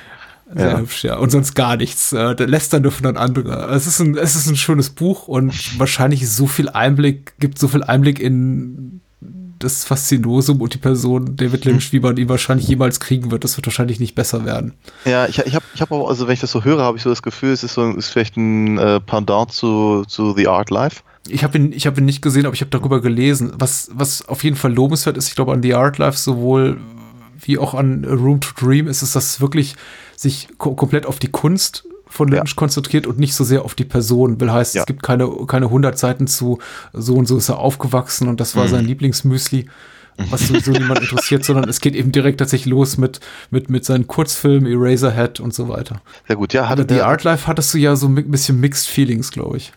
Ja, ja, in der Tat. Ich meine, es ist, es ist ein schöner Film. Also das, das, das auf jeden Fall. Aber er hat mir halt auch bei Weitem nicht genug über seine Filme halt tatsächlich gesagt. Sondern Mhm. eben da hatte ich eben so das Gefühl, es geht halt ganz viel um seinen, um seinen Prozess beim Ja. Kunstschaffen, was eine spannende Sache ist, äh, die ich auch gerne, gerne von ihm wissen will und sowas. Aber ich hatte eigentlich eben irgendwie gehofft, dass ich eben was von seinen Filmen erfahre. Und wenn das eben in dem Buch der Fall ist, dann ich meine, ganz abgesehen davon, dass ich mir sowieso mal demnächst holen wollte, nachdem ich es neulich mal irgendwo in einem Schaufenster gesehen habe und dann hatten sie es in dem Laden gar nicht. Ähm, Äh, ja, aber ist das auf jeden Fall nochmal ein guter, guter weiter, weiterer Tipp. André fragt weiter, im Zeitalter von Letterboxd und Co. seid ihr besessen vom Komplettieren von Listen? Hm, Ich Nein. nicht. Nö. Nein. Endlich, endlich mal eine kurze Antwort. Ja. Bei welchem Film, letzte Frage von André, ähm, speziell aus den 90ern, verwundert es euch heute, dass er damals so erfolgreich war? Und es ist absolut verständlich, dass heute kein Hahn mehr danach kräht. Er nennt als Beispiel Made in America, von dem ich tatsächlich auch nicht wusste, dass er so erfolgreich war. Ich erinnere mich, worum, was dieser Ah, Film warum? ist. Ja, ja. Das ist dieser Ted, Ted Danson, Whoopi ja, Goldberg, Und, und Goldberg, ja. äh, der wohl tatsächlich sehr, sehr erfolgreich war. Aber war der aus den 80ern? War der nicht aus den 90ern? War der Nee, das ist aus den 90ern. Er fragt doch aus den 90ern. Ach Ich so. hoffe, ich habe das nicht falsch verlesen. Und ich muss wieder zuerst mal so ein bisschen schlau machen, weil tatsächlich ge- geht's mir ja auch so dann wie André, mutmaße ich mal, nämlich, dass ich solche Filme auch vergesse. Ja. Ah ja, da gibt's ja einige. Na, ich wollte erstmal ganz schlau sagen, ja, äh, Überraschung, Independence Day ist nicht besonders gut, aber ich glaube, das darauf, darauf zielt Andres Frage nicht ganz ab, denn da verwundert es ja keinen, dass der Film so immens erfolgreich war. Klar. äh, Film tatsächlich aus den 90ern, bei denen ich nach, nicht unbedingt nachvollziehen kann, warum sie so ex extrem erfolgreich waren, Hm. sind, sind, äh, sind die Rush Hour Filme. Teil 1 Ja. und 2 waren jetzt nicht einfach nur populär, die waren mega Blockbuster. Die haben, glaube ich, irgendwie um die 300, 400 Millionen Dollar eingespielt. Das ist Irrsinn. Hm. Für, für, äh, ich meine, Chris, Chris Tucker hat eine, eine Gage von 25 Millionen Dollar abgerufen für Rush Hour 2, wo ich mich dann doch frage, wie, wie konnte das passieren? Naja, also nicht, dass die Filme grottig sind, aber Vermutlich wusste er, dass er danach keine lange Karriere hat. Also. ähm, mir fallen eine Menge Tierkomödien ein, äh, allen Ja. voran ein Hund namens Beethoven. Sowas in der Richtung, ja. Und, äh, Aber das ist, aber das ist ein Easy Target. Also das, äh, ich sag nicht, dass die Filme schlecht sind. Ich kann nur nicht nachvollziehen, warum sie so erfolgreich waren. nein, aber, aber das, das, wir, wir sagen, aber diese Fi- Fi- Filme dieser Art, wenn sie, wenn sie nicht zufälligerweise irgendein Gimmick haben, dass man sie jedes Jahr gucken kann, wie, weiß ich, Kevin allein zu Hause, allein weil, er, hm. weil, er, weil, er, weil er Weihnachten halt zu Hause alleine gelassen wurde. Ja. Ähm, äh, ist, es, ist es relativ verständlich, dass so eine Sachen erfolgreich waren äh, und dann eben aber auch, auch wieder vergessen werden, weil sie sind inhärent vergessenswerte Filme. Natürlich. Ja, und Natürlich. nur, nur durch nur durch das, das sagen, Aufbauschen einer Tradition kann man sie überhaupt in irgendeiner Form äh, noch, noch mehrmals sehen. Ich glaube, ich würde da, ich, ich würde mal spontan sowas sagen wie Hook oder sowas, weißt du? Ja, aber Hook ist ein Steven Spielberg-Film mit Robin. Williams. Eben, Ja. aber, aber nach dem kräht auch kein Hahn mehr. Und ich glaube, der wird auch gerne gerne mal rausgelassen, wenn irgendwie, wenn, wenn mal wieder die, die, äh, die, die großen erfolgreichen Filme von, von Spielberg aufgezählt werden. Ja, klar. Aber es, er, Aber er es war, verwundert mich nicht, dass er so erfolgreich war. ja, dann Das, ich die Frage das, ist, das ist das. Gemeine ja, ja. an der Frage. Ja, ja, ja, ja, ja. Okay, ich, ich, Deswegen- so, ja. so, so, gesehen hast du natürlich völlig recht. Ich, äh, äh, es ist nicht verwunderlich, dass er, dass er vergessen wurde, ähm, aber es ist, es ist nicht verwunderlich, dass er erfolgreich war. Ja, stimmt. Mhm. Äh, tief, tiefgehende Recherchen haben nochmal erstellt. Ich rassel das jetzt einfach mal runter. Ach, das- äh, das, äh, ich glaube, die ganze Jim Carrey-Karriere ist mir persönlich nicht nachvollziehbar. Äh, später vielleicht schon, aber sowas, dass sowas wie hab Ace Ventura oder äh, äh, die Maske. Die Maske ist lustig, den mag ich immer noch. Ja, es, du, es geht, das ist auch kein Qualitätsstatement jetzt äh, zwa- zwangsläufig, aber für meine, in meiner Wahrnehmung ist der Erfolg der Filme unverhältnismäßig groß zu dem, was sie darstellen. Also wir haben jetzt hier nicht Ishtar oder Heaven's Gate vor uns, die Ja. äh, gefloppt sind, weil sie einfach so wahnsinnig teuer sind, sondern wir haben Filme gehabt, die für relativ kleines Geld und mit wahrscheinlich relativ kleinen Ambitionen gemacht wurden, wie jetzt Ace Ventura, der, der Tierdetektiv oder wie auch immer. Ähm, und aber wahnsinnig viel Geld einspielen. Ich glaube auch The Mask war eher so ein Showcase für die damals wirklich tolle äh, Industrial Light and Magic Tricktechnik. Hm. Aber was wir bekommen haben, war eben ein, ein neuer Weltstar und äh, zwei neue Weltstars. Cameron Diaz hat ja auch mitgespielt. Richtig. Und äh, Gut, da kann man, rein theoretisch könnte man auch gleich weitergehen zu Adam Sandler, nicht wahr? Ja, genau, Adam Sandler fällt, fällt auch, auch äh, der, der Erfolg von Robin Williams Film überrascht mich auch. Da sind wir wieder bei Hook. Äh, ich habe mir noch Miss, Mrs. Doubtfire und Patch Adams ähm, notiert. Mrs. Doubtfire war, glaube ich, damals so mittelmäßig beliebt, zumindest bei Kritikern. Patch Adams wurde total verrissen, Der hat aber trotzdem unglaublich viel Geld eingespielt. Hat er? Cool Runnings. Ja, ich war überrascht, hat, glaube ich, 150 Millionen Dollar eingespielt. Wow. Von, ne, ja. Äh, John Grisham-Verfilmung kann ich mir persönlich nicht mehr erklären. Und ähm, eine, eine äh, leidvolle Erinnerung, die, die mich persönlich gequält hat, war damals Dangerous Minds, der von Jerry Bruckheimer produzierte äh, weiße Highschool-Lehrerin in einer schwarzen Highschool. Äh, Hm. Problemfilm Hm, hm, hm, hm, hm. mit dem tollen Coolio-Soundtrack. Ja. ja. äh, der einen Schotter gemacht hat, man glaubt es nicht. Und ich glaube, den, der lief 96 im Kino, den wahrscheinlich schon 97 alle wieder vergessen haben dürften. Hm. Ja. Ähm, falls, falls André, du noch mehr Interesse an dem Thema hast, es gibt eine sehr schöne Kolumne, ich glaube, ich habe die auch schon ein, zwei Mal hier erwähnt, bei der mittlerweile stillgelegten Webseite Dissolve, also die ist noch online, die Kolumne, aber sie wird nicht fortgeführt, namens Forgotbusters, äh, in die, äh, die genau darauf abzielen. Also Filme, die viel Kohle mal gemacht haben, wie zum Beispiel Die Suche nach dem goldenen Kind, Ja. die aber heute komplett aus dem kulturellen Gedächtnis verschwunden sind. Hm. Sebastian fragt bei Twitter, äh, erstmal vielen Dank, Sebastian, für deine tolle Postkarte. Oh ja, ja, ja, ja. Ich Wir haben uns sehr gefreut. Tja. Ja, ich, wir haben uns wirklich gefreut. Vielen, vielen Dank. Ähm, ein Quantum-Trost und äh, ein Quantum-Trost auch für Sebastian durch äh, Beantwortung dieser Frage. Hoffentlich äh, adäquaterweise. Christoph Schlingensief sagte, dass die 120 Tage vom Bottrop der letzte neue deutsche Film war. Mhm. Äh, danach war dieser Zweig tot. Seht ihr das genauso? Ist der deutsche Film wirklich tot? Also im Sinne von Genrefilm? Und ist Till Schweiger wirklich daran schuld? der arme Till Schweiger. Grundsätzlich. Also, meine, muss, er, muss, er, muss er ran. Wir sind wieder beim deutschen Film. Ja, ja. Ich habe dazu eine Meinung. Ich weiß nicht, wie belastbar die ist. Ich glaube, wir befinden uns schon auf einem schlechten Weg im deutschen Mhm. Kino. Ich glaube nicht, dass der äh, deutsche Film allein zahlenmäßig komplett uninteressant geworden ist. Ich finde jedes Jahr immer noch fünf bis zehn Produktionen äh, hiesige, von denen ich sage, ja, die sind wirklich toll. Manchmal haben sie eben relativ viel Erfolg, wie jetzt im vergangenen Jahr sowas wie Toni Erdmann. Ähm, manchmal haben sie eben fast keinen Erfolg, wie jetzt zuletzt der Bunker, der Nachtmar, ähm, kleinere Produktion Wild von Nicolette Krebitz, auch ein toller Film gewesen au- au- aus den letzten Jahren. Ficke Fuchs habe ich vor ein paar Tagen gesehen, der nett ist, also, aber äh, auch wiederum durch, durch Crowdfunding für gerade mal schlappe 70.000 Euro produziert von namhaften Filmemachern, die eben auch mittlerweile auf sowas wie Crowdfunding zurückgreifen mussten, um halt ihre eigenen Stoffe irgendwo unterzubringen. Ja. Will heißen, diese Filme existieren, sie haben aber in der Regel kein, kein Geld Mhm. Und ein ganz kleines Publikum. In der Nachtmar waren deutschlandweit ein paar tausend Leute im Kino und der ist halt Ja. richtig mit 100 Kopien gestartet, aber es saß keiner im Kino. Mhm. Ähm, will heißen, ich glaube, wir haben gerade schon so ein bisschen Problem mit interessanten deutschen Kino. Und meine persönliche Sicht auf das Ganze ist, ich vermeide nicht direkt deutsches Kino, weil ich sage, deutsches Kino ist gleich doof. Das hatten wir eben schon das Thema.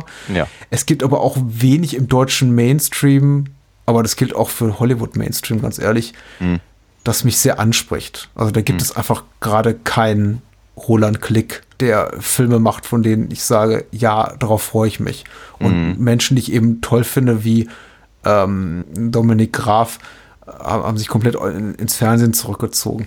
Also ich hoffe da auf Besserung, aber Mhm. ist der neue deutsche Film tot? Äh, ist Till Schweiger daran schuld? Wahrscheinlich kann man beides verneinen, möchte ich jetzt mal sagen. Ja, würde ich, ich würde, ich würde das jetzt auch nicht einfach, also, äh, also vor allem würde ich es nicht an einer Person festmachen, genauso wenig äh, an, an, was ich, Sch- Schweighöfer oder sowas. Ähm, also, ga- ganz, ganz im Gegenteil, weil ich irgendwie denke, das sind, also, es ist ein, es ist ein schwieriges Thema. Es ist, es ist vor allem ein schwieriges Thema, weil sich da ganz andere Fragen stellen und zwar ein bisschen entfernt vom Genre und ein bisschen entfernt von wie soll ich sagen, nationaler Identität, wie wir es vorhin hatten, oder sowas in der Richtung, oder Filmstars, sondern das, ich glaube, es sind einfach Mhm. Produktions, Produktionsfragen. ne? Also wenn, wenn, wenn du in einen Film so und so viel Geld investieren musst, dann möchtest du auch so und so viel Geld wieder rausbekommen. Wenn du festgestellt hast, äh, ähm, dass du sowas ähnliches wie eine Formel hast, mit der, mit der zumindest ein bestimmter Teil deiner, deiner Investition wieder Ja. reinkommt, dann wärst du vermutlich schön blöd, wenn du, wenn du diese Formel nicht anwenden würdest. Auch auf Gefahr hin, dass die, dass die künstlerische Ident äh, Integrität halt darunter leiden muss. Fast schon natürlich. Ähm, Ja. Und klar, wenn man sich halt mal Schweigers äh, eigene Filmografie, also gerade wenn er eben selber auf dem Regie, Regiestuhl sitzt, das geschrieben hat, Hauptrolle ist, äh, seine, seine, seine, seine Kinder besetzt und vermutlich die Musik gemacht hat und fürs Catering zuständig war, ähm, dann kriegt man natürlich schon den Eindruck, dass, dass äh, diese Formelhaftigkeit äh, so, so, so sehr auf ein, auf, auf, also übertrieben wird, dass eben wirklich kein Interesse mehr an irgendetwas anderem ähm, ähm, besteht, außer eben der Erfüllung dieser mhm. vermeintlichen Zuschauerbedürfnisse. Äh, aber sagen wir mal, diese, ich, ich, ich, bin, ich bin mir überhaupt nicht sicher, wie erfolgreich diese die, die letzten Versuche waren äh, gerade was so diese Fortsetzungsfilme äh, dann angeht. Aber mein glaube, ein einziger, seine einzige Bauchlandung war, glaube ich, der, der Kinotatort, den er, mit dem er vor ja. zwei Jahren unterwegs war, Chiller Off Duty. Ansonsten ja. zieht er immer noch regelmäßig zwei bis vier Millionen Zuschauer ins Kino. Ja, ja, ja. Und ganz ehrlich, irgendwie gönne ich es ihm, ja. Weißt du, das ist, oh mein Gott. Ich hätte auch ein bisschen also Schweiger, Geld. Schwe ist, ja. Schweiger ist mir insofern egal, als dass ich die Filme nicht sehe weil ja. sie mich nicht interessieren und ja. mir deswegen jetzt auch nicht anmaßen, darüber urteilen zu wollen. Nein, ich sehe, dass es dafür einen Markt gibt, den gibt es aber eben überall. Vergleichbar könnte man das auch auf, auf äh, äh französische Feelgood-Komödien übertragen, was bei, in, in, Frankreich im Kino läuft oder in anderen Ländern.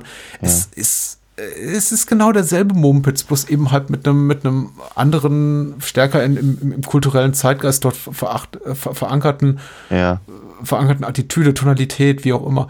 Ja. Es ist aber im Grunde, im Grunde dasselbe Süppchen, was auch woanders gekocht wird.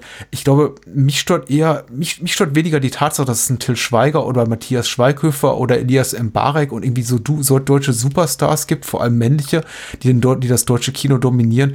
Mich stört viel mehr, also weil ich nicht glaube, dass es dadurch weniger gute im klassischen Sinne oder das, was wir als gute Filmemacher empfinden, gibt. Mhm. Die gibt es ja. immer noch überall. Ja. Ich glaube ehrlich gesagt, ich habe eher gerade so ein Problem, mein aktuelles Beef, das ich habe, ist eigentlich eher so mit der Art und Weise, wie Filme vermarktet werden, aber auch die ganze Pressearbeit drumherum, mhm. wie Filmfördergelder verteilt werden. Ich ja. glaube, da müsste man wirklich ansetzen. Da müsste man eben ja. sagen, um wirklich was zu bewegen, okay, für die drei Millionen, die wir jetzt in Till Schweiger-Film bezuschussen, weil er womöglich sehr, sehr viel Geld ähm, macht und viel für die Staatskasse tut, dafür könnte man zehn Independent-Produktionen ja. produzieren. Und ja. Till Schweiger mit seinen Barefoot-Films hat einfach eigentlich nicht nötig, ja. diese, diese, diese Kohle abzukassieren.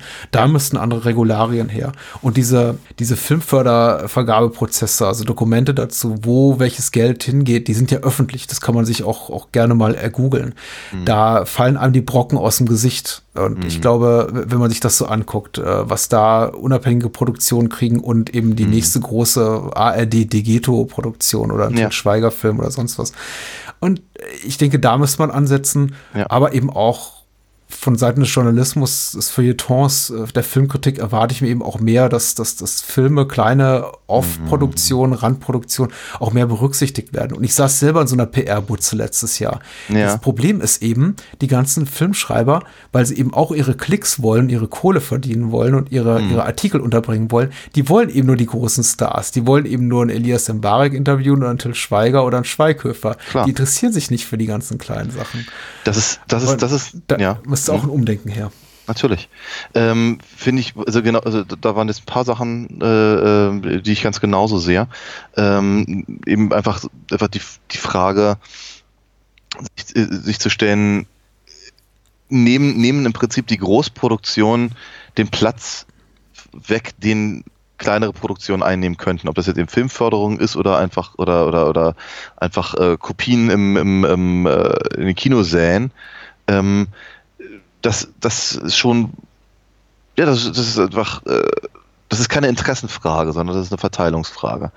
Ähm, was aber auf jeden Fall eine, ein großes Problem des Feuilletons ist, ist ähm, ähm, aus meiner Sicht immer so dieses etwas, das, also du hast ja völlig recht, gleichzeitig wollen sie halt die ähm, äh, im Prinzip das das vermeintliche Interesse des Publikums bedienen an eben den, den großen Stories. Andererseits können sie sich aber auch nicht verkneifen, ähm, das, das, das, das hochkulturelle Näschen ein bisschen zu rümpfen. über, über all den Scheiß, der da, da im Kino läuft.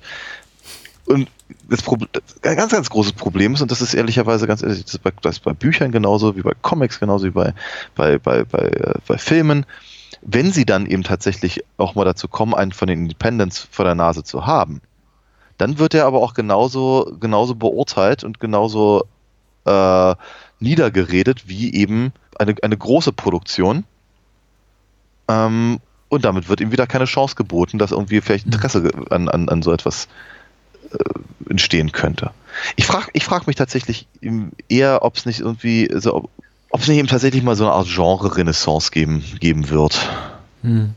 Also, dass, dass, dass auf, auf einmal wieder Interesse daran äh, besteht, eben auch wirklich Genrefilme zu machen und nicht nur per, permanent irgendwelche Fa Familiendramen gerne, gerne vor dem, vor, vor, vor dem Hintergrund des Zweiten Weltkriegs oder sowas. So, wir, wir müssen mal zu Ende kommen oder nicht ja. zum Ende kommen, aber zu, zu, zu, zu Lukas, der uns ja. hier bei Facebook auch nochmal Fragen geschickt hat. Und äh, mhm. zwei von den Fragen, die er uns geschickt hat, sind äh, erstmal, inwieweit haben eure Eltern euch in eurem Filminteresse geprägt? Hm. Also, Wenig. Ich glaube, ich habe die Geschichte auch schon erzählt. Dadurch, dass meine ah. Eltern mir alles verboten haben, wollte ich einfach irgendwann noch alles gucken. Also genau das, was jedes gute Kind tut, äh, der, der, der, der, den Reiz des Verbotenen äh, stillen zu wollen oder den Durst nach Verbotenem stillen zu wollen, das war eben bei mir auch so der Fall. Insofern haben meine Eltern meinen, meinen Filmgeschmack geprägt, als dass sie mir immer alles verboten haben und ich deswegen später im späteren Leben dann oder als Jugendlicher dann besonders scharf auf eben das Verbotene war. Okay. Ja, bei mir und mehr und halt mehr geguckt habe. Ja, bei mir ist halt genau andersrum. Ne? Also ähm, ich, ich, ich habe halt mit meinen Film, äh, mit den Eltern, also vor allem mit meinem, meinem Vater sehr viel geguckt. Auch viel, viel Grütze. Ich meine, ich habe vorhin schon Peter Alexander und Heinz Erhardt erwähnt und die würde ich jetzt mhm. ungern außen vor lassen, weil sie gehören da dringend dazu. Ah, und was weiß ich, keine Ahnung, die ganzen ja, also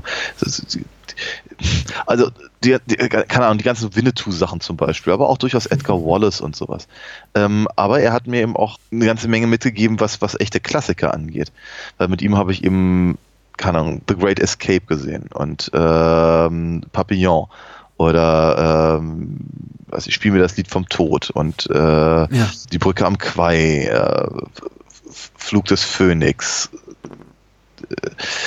Gott, äh, High Noon oder äh, überhaupt eine ganze Menge Western, ne? recht, recht, viel, recht viel John Wayne Sachen und uh, Gunfight at OK Corral und so und so ja. eine Sachen halt. Ne? Das, das ist halt, von daher habe ich schon das Gefühl, dass eben, sagen wir mal, meine, meine frühe Filmbildung eben ganz oder, oder Piratenfilme natürlich auch ganz viel, der Rote Korsar und äh, hier die, diese Surcouf-Filme hier, die Männer von Saint-Malo, hieß glaube ich die Fernsehserie. Ja. Ähm, äh, und wie gesagt, ich, ich, glaube, ich glaube da, da war das halt durchaus sehr, sehr prägend. Und das halt aber ehrlicherweise weniger unter so diesem, so Junge, jetzt setz dich mal hin, hier kommt ein Klassiker, sondern entweder irgendwie äh, so eine Sachen wie, hey Mensch, äh, Psycho habe ich sogar im, im, im Kino gesehen und der ist ganz toll, aber ich gucke mir hm. nicht nochmal an, weil er ist viel zu gruselig. Oder sowas. Oder ähm, oder einfach so dieser, so, so wie es halt nun mal bei uns in den 80ern war, dass man sich dann einfach mal gemeinsam hingesetzt hat. Dann wurde die Hör zu aufgeschlagen und dann hat irgendeiner bestimmt, was geguckt wird. Beziehungsweise dann wurde eben, sagen wir mal, im Familienrat beschlossen, was geguckt wurde, was meistens bedeutete mein Vater. Ähm, oder mein Bruder.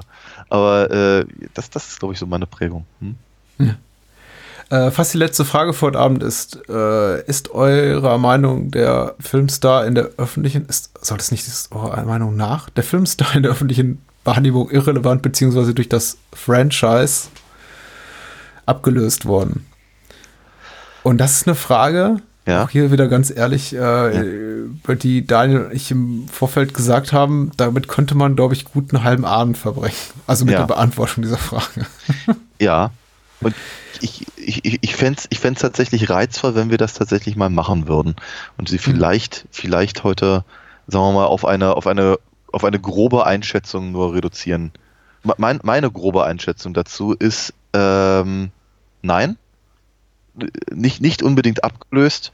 Ähm, einfach deswegen, weil eben sehr, sehr viele Schauspieler, große Schauspieler eben auch mit ihren Rollen in Franchises so verbunden sind.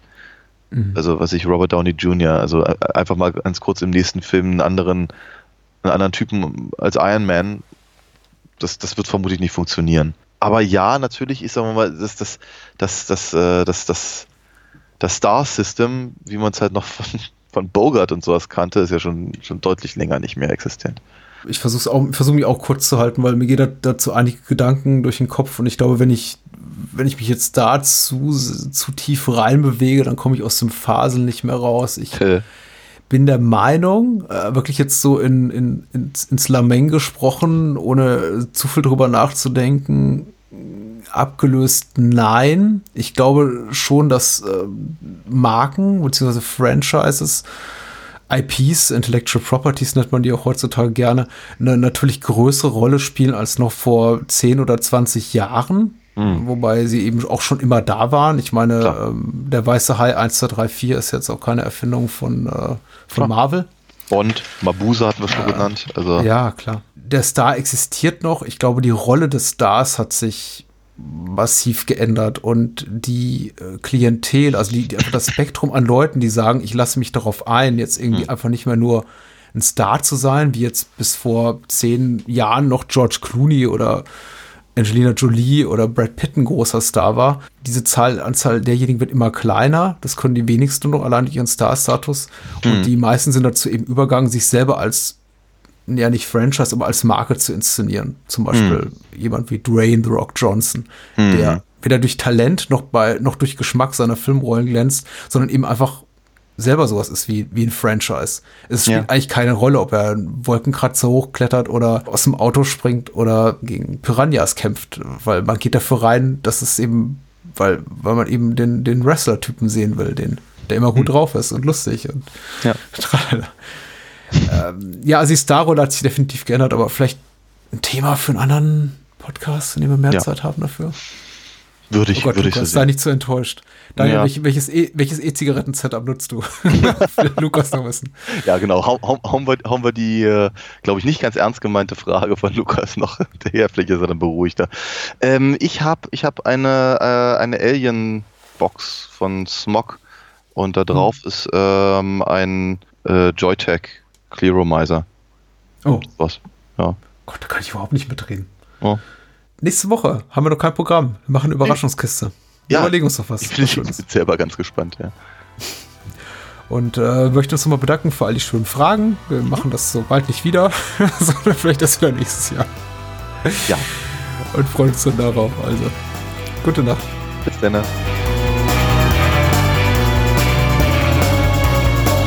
Das war Bahnhofskino. Wollt ihr mehr von uns lesen oder hören? Natürlich sind wir auch bei Twitter und Facebook vertreten. Schickt eure Filmwünsche oder Feedback an patrick.bahnhofskino.com. Und unter alinafox.de findet ihr alles zu den Comics und Hörspielen rund um Daniels Meisterlieben. Vielen Dank fürs Zuhören und adios.